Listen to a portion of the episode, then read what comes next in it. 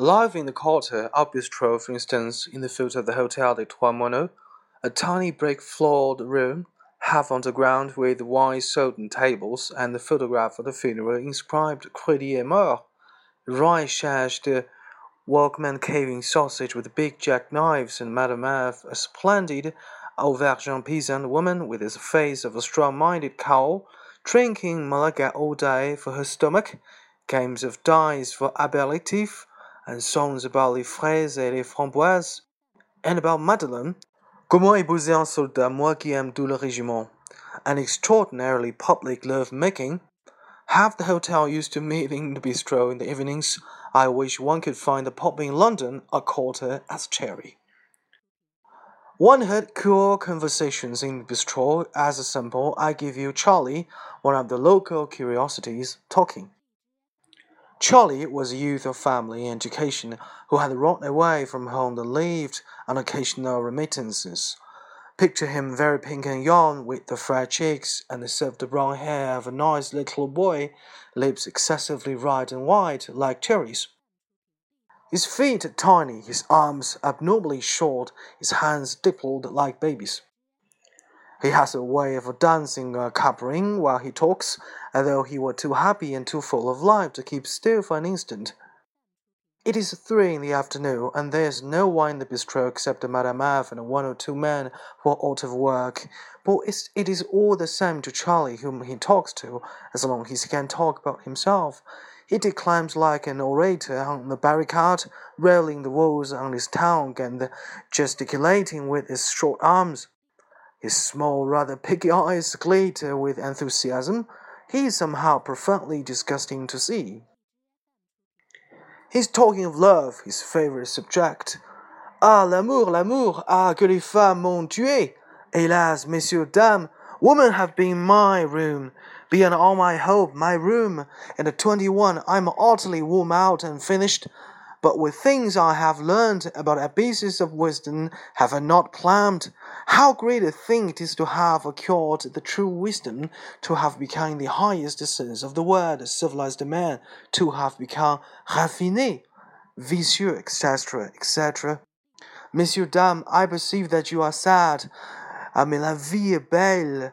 You must not be sad, but more gay, I bid you. Ah, que la vie est belle. Listen, messieurs, dames. Out of the fullness of my experiences, I wish discourse to you of love.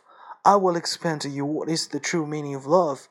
What is the true sensibility, the higher, more refined pleasure which is known to a civilized man alone?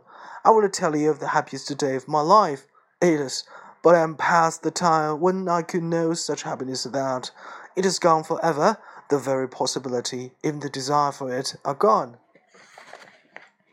Listen then, it was two years ago. My brother was in Paris. He is a lawyer, and my parents had told him to find me and take me out to dinner.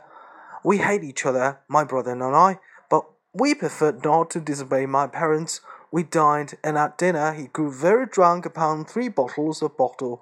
I took him back to his hotel, and on the way I bought a bottle of brandy, and when we had arrived, I made my brother drink a tumblerful of it. I told him it was something to make him sober. He drank it, and immediately he fell down like somebody in a fit, dead drunk. I left him up and propped his back against the bed. Then I went through his pockets, and I found eleven hundred francs. And with that, I hurried down the stairs, jumped into a taxi, and escaped. My brother did not know my address. I was safe. Where does a man go when he has money? To the bordel, naturellement. But you do not suppose that I was going to waste my time on some vulgar debauchery fit only for navies? Confound it, one is a civilized man. I was fastidious, exigent, you understand, with a thousand francs in my pocket. It was midnight before I found what I was looking for. I had fallen in with a very smart youth of eighteen, dressed and smoking, and with his hair cut a la Mexicaine. But we were talking in a quiet bistro away from the boulevard. We understood one another well, the youth and I. We talked of this and that and discussed the ways of diverting oneself. Presently, we took taxi together and were driving away. The taxi stopped in the narrow, solitary street with a single gas lamp flaring at the end. There were dark puddles among the stones. Down one side ran the high blank wall of a convent. My guide led me to a tall Rena's house with the shuttered windows and knocked several times at the door. Presently there was a sound of footsteps and the shouting of bolts, and the door opened a little. A hand came around the edge of it. It was a large, crooked hand that held itself pulled upwards under our noses, demanding money. My guide put his foot between the door and the step. How much do you want? he said. A thousand francs said woman's voice. Pay up at once, or you don't come in. I put a thousand francs into the hand and gave the remaining hundred to my guide. He said good night and left me. I could hear the voice inside counting the notes, and then a thin cold crow of a woman in a black dress put her nose out and regarded me suspiciously before letting me in. It was a very dark inside. I could see nothing except the flaring gas jet that illuminated a patch of plaster wall throwing everything else into deeper shadow. There was a smell of rats and dust. Without speaking, the old woman lighted a candle at the gas jet, then hurtled in front of me down a stone passage to the top of a flight of stone steps. Voila, she said. Go down to the cellar. There and go. Do what you want. I shall see nothing, hear nothing, know nothing. You free, you understand, perfectly free. Ah, monsieur, need I describe to you, forcément, you know yourselves, that shower half of terror and half of joy that go through one at these moments. I crept down, feeling my way. I could hear my breathing and the cracking of my shoes on the stones. Otherwise, all was silence. At bottom of the stairs, my hand made an electric switch. I turned it.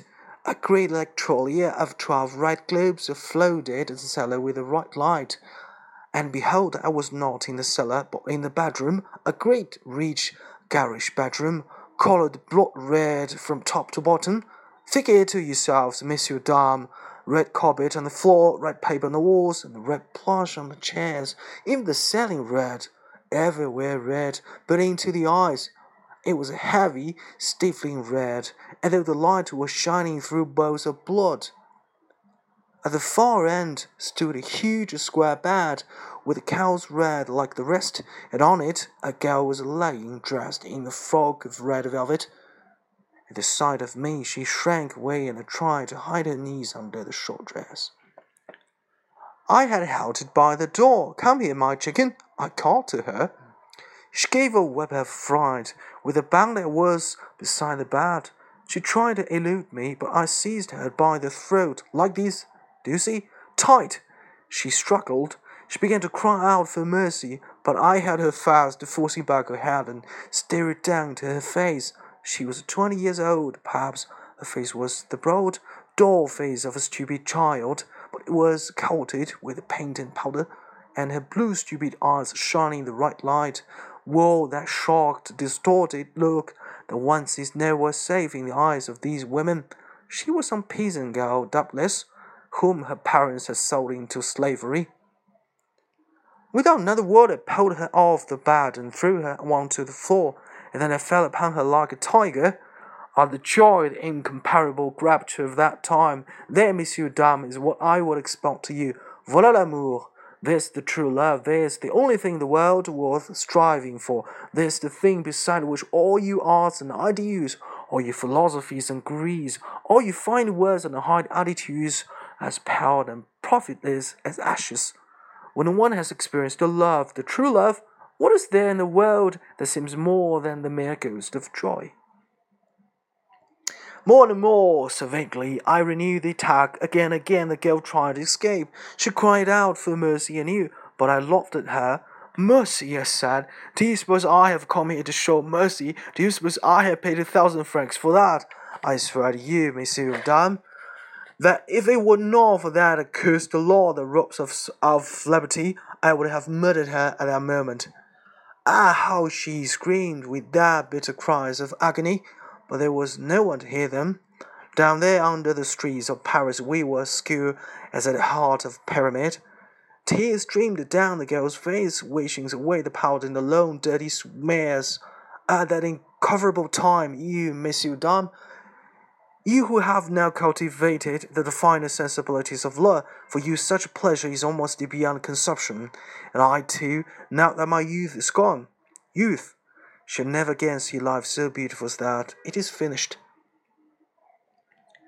Ah, yes, it is gone, gone forever. And the poverty, the shortness, the disappointment of human joy, in reality, car en réalité, what is the duration of a super moment of love? It is nothing, an instant, a second perhaps, a second of ecstasy, and after that, dust, ashes, nothingness. And so, just for one instant, I captured the super unhappiness, the highest and the most refined emotion to which human beings can attain, and in the same moment it was finished, and I was left. To what? All my scavery, my passion was scattered like the petals of a rose. I was left cold and latiu full of vain regrets in my revulsion, and even felt a kind of pity for the weeping girl on the floor. Is it not nonsense that we should be the prey for such mean emotions? I did not look at that girl again. My sole thought was to get away. I hastened up the steps of the vault and out into the street. It was dark and bitterly cold. The streets were empty. The stones echoed under my heels with a hollow, lonely ring. All my money was gone. I had not even the price of taxi fare. I walked back alone to my cold solitary room. But there, Monsieur Tam, that is what I promised to expound to you. That is love. That was the happiest day of my life. He was a curious spaceman, Charlie. I describe him just to show what diverse characters could be found flourishing in the Coq d'Or Quartier.